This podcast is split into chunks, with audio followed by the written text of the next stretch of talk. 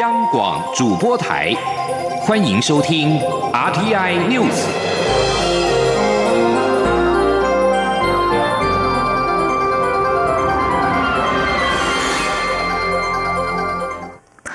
各位好，我是张旭华，欢迎收听这节央广主播台提供给您的 RTI News。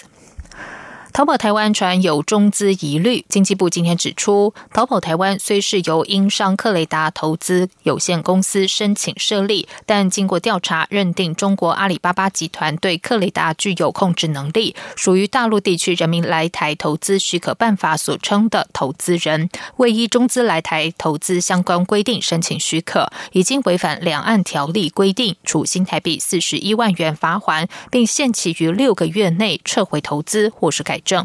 经济部指出，阿里巴巴透过新加坡子公司持有克雷达股权，虽然没有超过中资许可办法的百分之三十持股认定标准，但经过调查发现，依法令或契约约定，阿里巴巴可以操控克雷达的营运方针，因此认定阿里巴巴具有控制能力。经济部指出，淘宝台湾会员注册必须同意淘宝台湾用户服务协议及隐私政策，而这些协议和隐私政策却是连接到阿里巴巴的淘宝全球平台。台湾会员如果同意，就是授权阿里巴巴使用用户的个人资料等权限，而且会员交易资料会回传到位于中国的伺服器，恐有自安风险。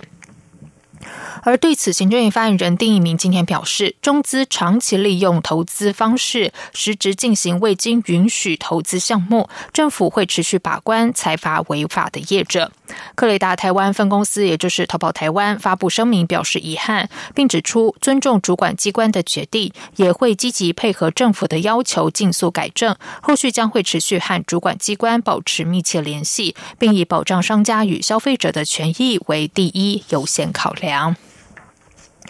境外新生和陆生可以申请入台了。教育部今天宣布，不分国籍，境外学位生全面解禁，包括中国大陆旧生以及十九个国家及地区以外的新生都能够申请入台。适用对象约有一万名的境外生。记者陈国伟报道。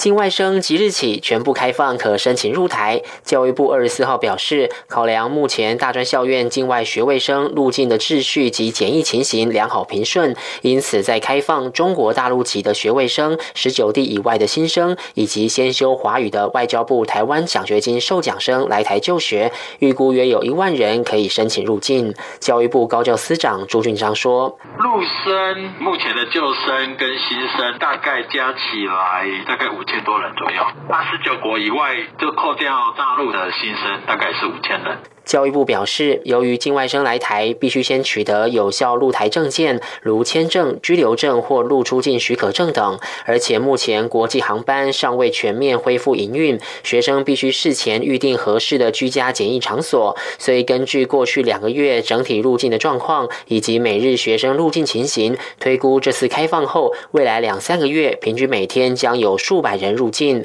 教育部预期整体入境时程将超过开学日，因此教。教育部已请学校启动安心就学措施，妥善安排学生开学选课、注册缴费、休课方式、成绩考核、请假修复学以及辅导协助等事宜，提供弹性的休业机制。教育部强调，学校将协助学生事先找好防疫旅馆，或安排到中央检疫所，或是校内外的检疫宿舍进行十四天的居家检疫。学生入住后，学校都需依规定进行居家检疫关怀，并配合上系统落实相关追踪。与记录，中央广播电台记者陈国伟台北采访报道。要快速检验 COVID-19 武汉肺炎，可能有新方案。台湾生医界今天发表，可以在三分钟内透过生物晶片来检测简体是阳性或阴性反应的快速检测晶片系统。中研院物理研究所研究员陈启东表示，这项技术原理是运用能掌握电流讯号的晶片，去检测生物分子是否有因为确诊而出现的电流反应。他直说，如果验证成功，不仅是率全球之先，更有助于未来的。生意发展。记者肖兆平报道。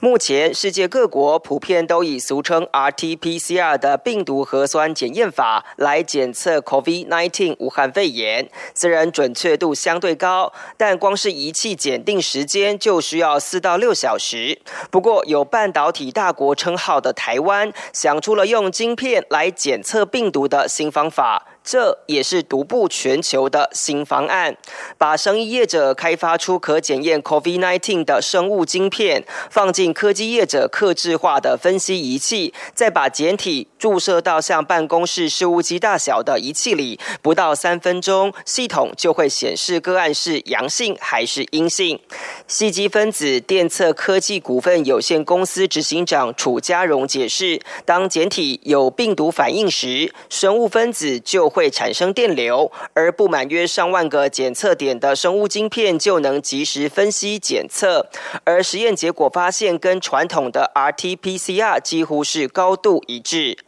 他说：“看分子跟分子之间的的呃反应啊，那就是说，当刚刚我讲到，就是当当第一条，当我们原本在上呃我们镜片上面的生物分子呢，它上面有几个检测点，那当它检测到 COVID-19 的这个核酸的时候呢，它整体的电荷的分布呢，它其实就会变化。那它其实是及时，它是非常非常快速，因为它其实是分子层级的的一个变化，所以它可以在及时很短的时间内，它就可以得到这个电讯号，而且它电讯号它只要很少很少，它就可以得到这个呃讯号的的的检。测的结果，那他就可以直接告诉他，告诉大家说这是阴性或是阳性。长期研究纳米元件的中研院物理研究所研究员陈启东表示，用晶片检测的技术将会翻转生物检测的传统观念，直说这是检测的新纪元。他说，所有做生物检测的人的观念，大概会觉得说，哎，检测就是离不开用眼睛或用显微镜去看到光线的。变化，当然这个是完全没有用到光线，是直接用电讯号去检测，所以这是一个完全新的。一个一个技术，目前这套系统将会在高雄荣民总医院进行实际检测与盲测试验，预计九月可以完成验证。此外，他们也同时向美国申请医材紧急授权，希望尽快投入防疫阵线，帮忙防堵疫情外，也希望带动台湾的生意发展。中央广播电台记者肖兆平采访报道。交通部长林佳龙今天出席二零二零台北、台中米其林指南发布会时表示，在俗称武汉肺炎的 COVID-19 国际疫情如此严峻的时刻，台湾还能够发布二零二零米其林指南，别具意义。林佳龙也强调，We are ready Taiwan，希望借由第三版的台湾米其林指南的发布，让台湾从防疫大国晋升观光大国，擦亮台湾的品牌。记者吴丽君报道。台湾米其林指南今年首度纳入台中。摘星名单二十四号在台中国家歌剧院正式发布，共有三十家餐厅摘星，台中只有四家餐厅入列，共摘下五颗星。台北则有二十六家上榜，包括一家三星、六家双星、十九家一星，其中多数都是蝉联，只有三家首度摘星，一家由一星升为二星。出席发布会的交通部长林佳。龙表示，在武汉肺炎国际疫情如此严峻的时刻，台湾人还能正常生活、如常出游，甚至发布二零二零台北、台中米其林指南，别具意义，并强调 “We are ready Taiwan”，期待借此推升台湾从防疫大国迈向观光大国。林佳龙说：“We are ready Taiwan。”那么台湾是美食王国，可是怎么样更国际化，能够让国际的观光客因为美食来到台湾，也因为享用到台湾的美食而爱上台湾。那么台湾已经在国际上被认定是防疫的大国，我们怎么样擦亮台湾的品牌，从防疫大国成为观光大国？这个就是二零二零米其林指南此时此刻公布特别具有意义。林佳龙指出，根据交通部观光局往年所做的调查，国际来台旅客评选台湾最迷人之处就是美食。这次米其林指南同时公布台北、台中两个城市，印证台湾不是只有台北，离开台北也可以看到非常丰富多元、有吸引力的城市。当然，他也期待台湾米其林指南未来。也能继续南行到台南，甚至高雄，让美食成为台湾行销国际的最佳亮点。而在疫情冲击下，观光局也和米其林公司共同制作了 “We Are Ready Taiwan” 宣传影片，透过八位台湾主厨展现台湾观光与美食的丰富生命力，也让世界看见台湾城市的美食魅力。中央广播电台记者吴丽君采访报道。接下来关心的是，前总统马英九日前提出首战及中战说法，引发各方议论。根据台湾民意基金会公布的最新民调显示，有四成一的民众担心两岸爆发战争，但有五成八民众不担心。对于马英九的首战及中战的说法，有三成四的民众同意，五成八不同意。基金会董事长尤英龙表示，大多数台湾人不认为两岸一开战，台湾方面就会兵败如山倒。对此，国民党立委陈以信认为，台海会不会发生战争，并非靠民调决定。两岸政策应该以和平避战为核心，避免成为美中争霸的代理战场。民进党立委王定宇则说，多数民众对国家现况感到放心，但仍然有忧患意识。不过，这并非意味要依靠敌人慈悲，这就是马英九说法无法取得认同的原因。此外，中共解放军近期频繁的军演，媒体统计至少会有十场，从北到南，包括东海、台海和南海等海域都有演习。中正大学战略暨国际事务研究所教授林泰和今天受访表示。解放军在西太平洋军演，除了有可能是熟悉战场之外，另外也不排除在枪杆子出政权的信念下，面临内部挑战的中国领导人习近平，要以此来向蠢动势力展示自己仍然牢牢掌握军权。在外电消息方面，美国国务卿蓬佩奥今天到访耶路撒冷，展开为期五天的中东访问。此行的重点将会摆在以色列和阿拉伯联合大公国的关系正常化，并且力促其他阿拉伯国家效仿。美国国务院指出，蓬佩奥佩戴着美国国旗花色的口罩，和以色列总理尼坦雅胡会面，并且预定在未来几天访问苏丹、巴林和阿联。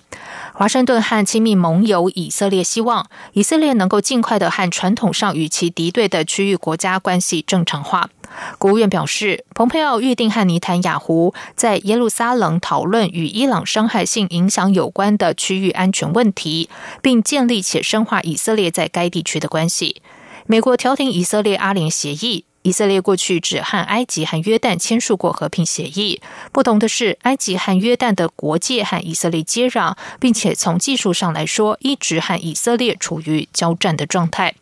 多数的阿拉伯联盟成员仍然不承认以色列，但其中部分国家发出了可能解冻的信号。其中，阿曼和巴林就对以阿协议表示欢迎。国际帕拉林匹克委员会。主席帕森斯今天告诉法新社，延后到明年举办的国际帕运会必须保证没有武汉肺炎 （COVID-19） 的病例，也就是零病例。他并且指出，如果无法改善防护措施的话，帕运会就无法进行下去。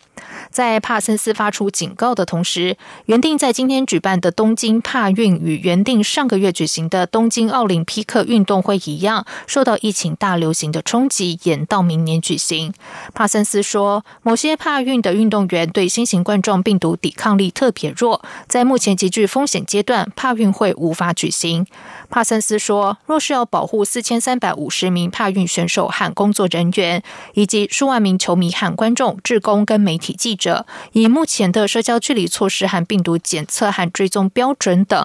对参与人员的保护仍嫌不足。此外，东京奥运主办单位和奥运帕运官员渴望从下月起讨论延到明年举办的奥运和帕运，包括从隔离措施到不开放球迷观赛等等问题。欧洲俗称武汉肺炎的 COVID-19 疫情复燃，德国规定八月八号起，凡是自疫情高风险地区回国者，一律强制筛检。但此举让实验室不堪负荷，有地方首长和病毒专家认为，这种入境普筛做法应有所调整。德国时代周报报道，隶属德国联邦卫生部的罗伯特赫。科赫研究因筛检量大增，而在二十一号提出警告，必须从事筛检工作的许多实验室也反映试剂取得困难，而使得筛检爆量。这里是中央广播电台台湾之音。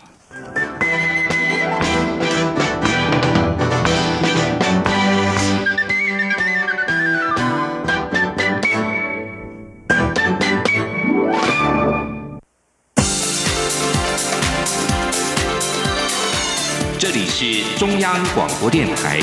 台湾之音，欢迎继续收听新闻。时间是十九点十五分，欢迎继续收听新闻。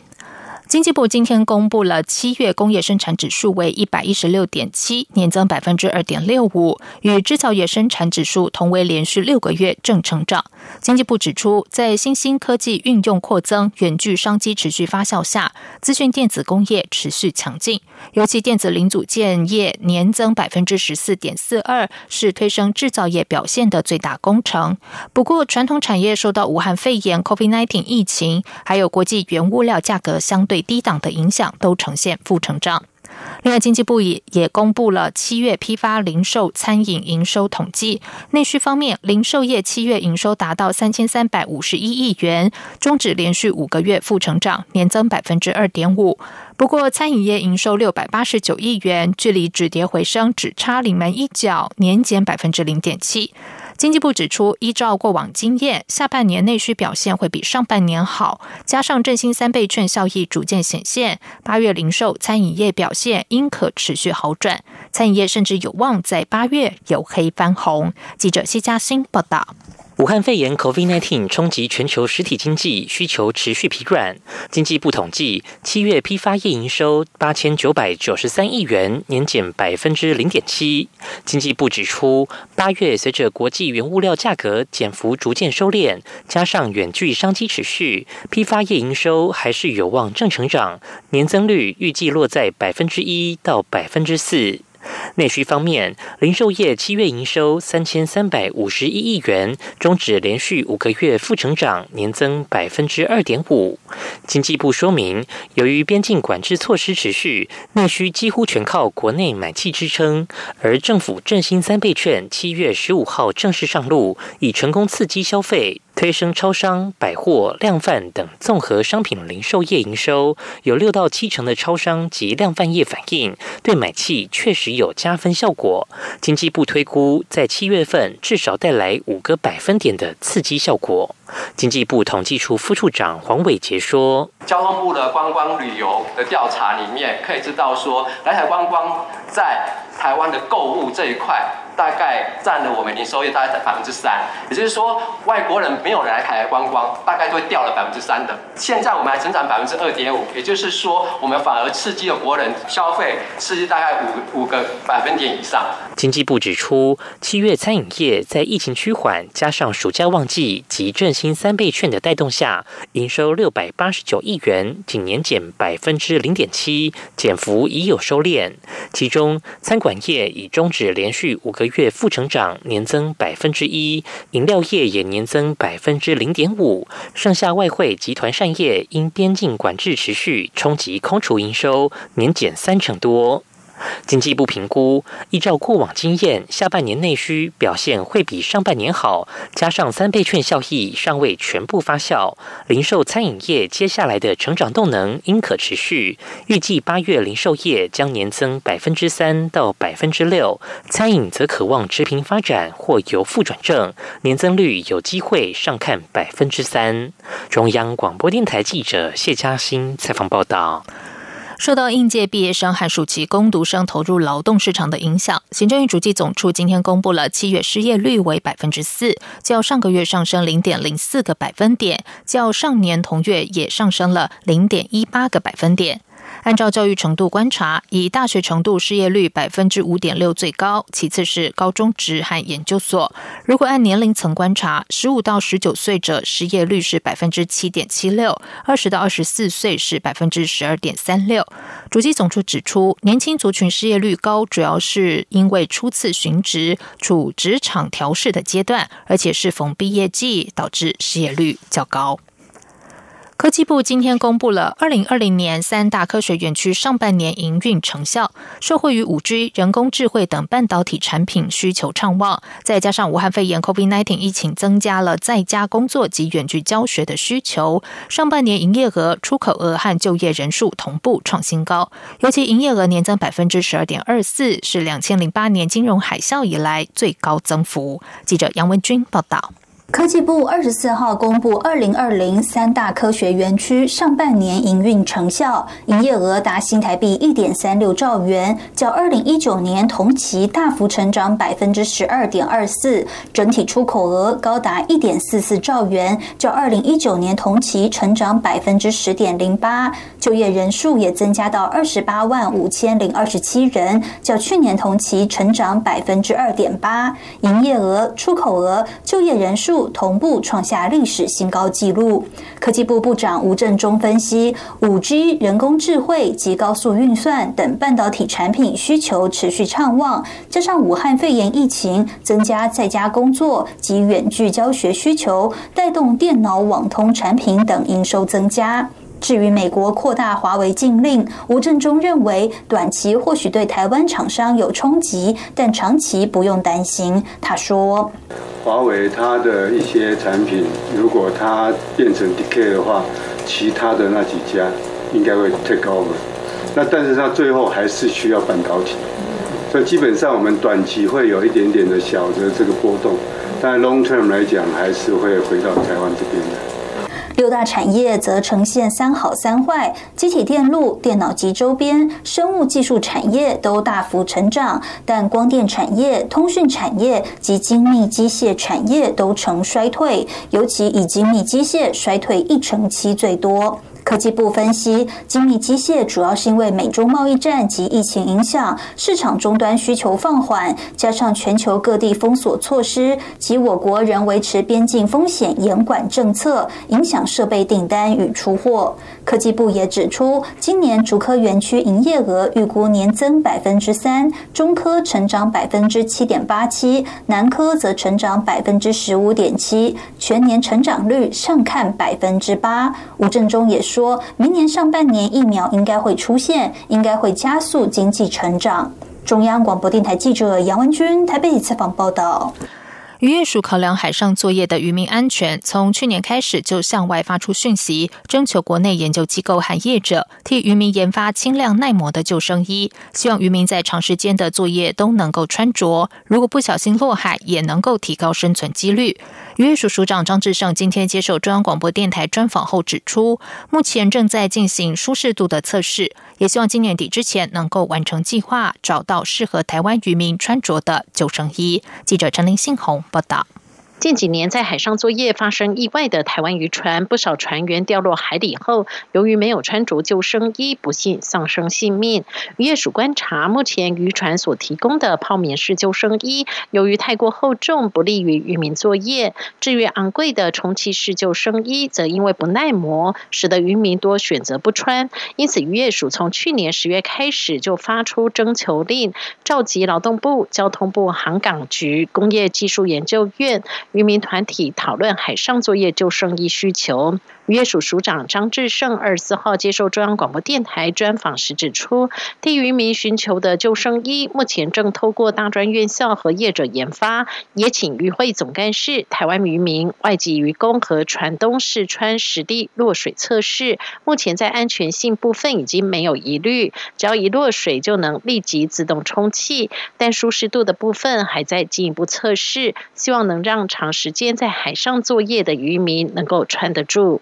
张志胜在专访后指出，希望今年底之前能够完成计划，找到适合台湾渔民穿着的救生衣。张志胜说：“我是蛮希望今年整个的计划就能够完成。那我们找到适合台湾的渔民穿着的救生衣。那我也跟我们很多业界的厂商说，哎，这个救生衣研发出来了，不只适合台湾的渔民，其实我们希望他们能够开拓国际的市场，因为对渔民来讲，哈，在海上作业安全真的是最重要的。至于近期因为 COVID-19 疫情影响，导致台湾渔获在外销受到冲击，张志胜也表示，过去没有疫情时，台湾远洋渔船在全世界任何一个港口靠港就能卸货，但疫情使得这些渔获只好回销回来台湾，也让国内渔获量增加。但农委会也推出相关促销，使得国内消费比去年同期多二到三成。他也呼吁台湾和外岛加总共有两百二十个渔港，每个。渔港都有独特的风景，希望民众多去游玩，不仅赏景，也能享用好吃的海鲜料理。中央广电台记者陈林信宏报道。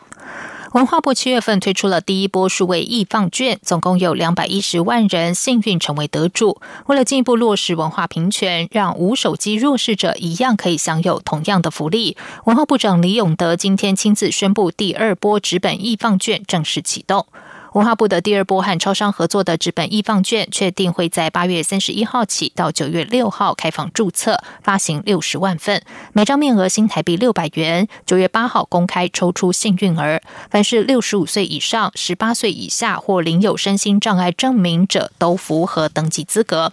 不同于数位易放券，纸本易放券预计发行六十万份，每张面额一样是新台币六百元，但每张面额上会有一百、两百、三百元三种 QR code 条码，使用时不找零。如果没有使用完，要记得收好，留着下次再出示使用。而使用期限是今年九月九号到明年的二月二十八号。至于抽签方式，文化部表示，是否比照一点零的方式以身份证尾数抽签，目前仍然在征询各方的。意见，希望可以找出更为公平的方式，抽出六十万名的幸运儿。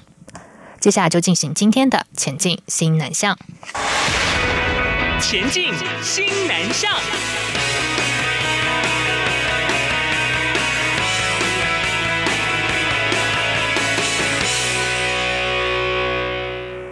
新北市长侯友谊今天宣布，新北市将透过产官学合作，推动新著名二代培力光荣计划。今年首先由十所学校试办各种特色社团课程，预计五年之内扩及北海岸及东北角一带的四十七所学校，让新二代的孩子学会展现自身的优势。记者郑祥云、陈国伟采访报道。新北市启动皇冠海岸新二代培力光荣计划，锁定从淡水、巴黎到东北角一带的四十七所学校，预计五年内让校校都为新二代开办特色社团课程。第一年先从十所学校开始试办。我们教育要把它办得更好，尤其对新住民的第二代，我们更应该用光荣的培育的计划，让他们走上人生的另外一个高峰的舞台。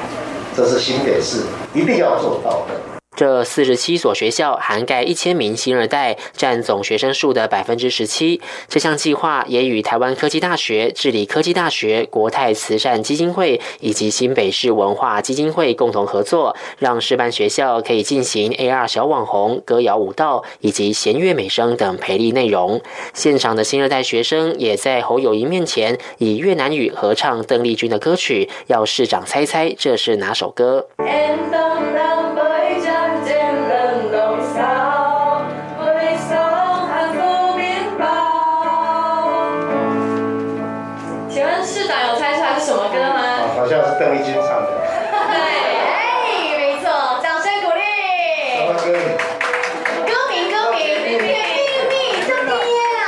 双溪高中学生林乾隆则分享从小到大身为越南新二代的心境转折。在老师与妈妈的悉心指导下，渐渐听懂会说妈妈的母语，也学会做妈妈家乡的特色料理，这些都让我更了解越南了。在这几年参加了这么多东南亚活动后，让我发觉。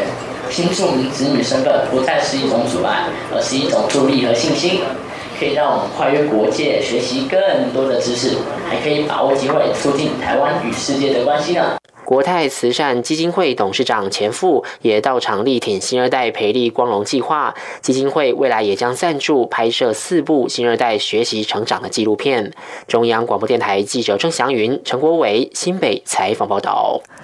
台南各地栽种的文旦进入了采收期，外销订单也陆续出货。继先前已经起运销往加拿大，日前再由台南市长黄伟哲封柜起运文旦销往新加坡，总共八点八公吨，将在当地拥有一百四十六家分店的大型连锁超市上架。黄伟哲表示，将会持续使内外销畅旺。黄伟哲说：“新加坡农产食品大多仰赖进口，市府会努力将农产品外销到新加坡，和当地通路商合作，为农民创造收益。市府也会持续努力，让内外销都畅旺，使得消费者能够品尝到最好吃的台南文旦，也让幼农的收益增加，都能够过个好中秋佳节。”以上新闻由张旭华编辑播报，这里是中央广播电台台湾之音。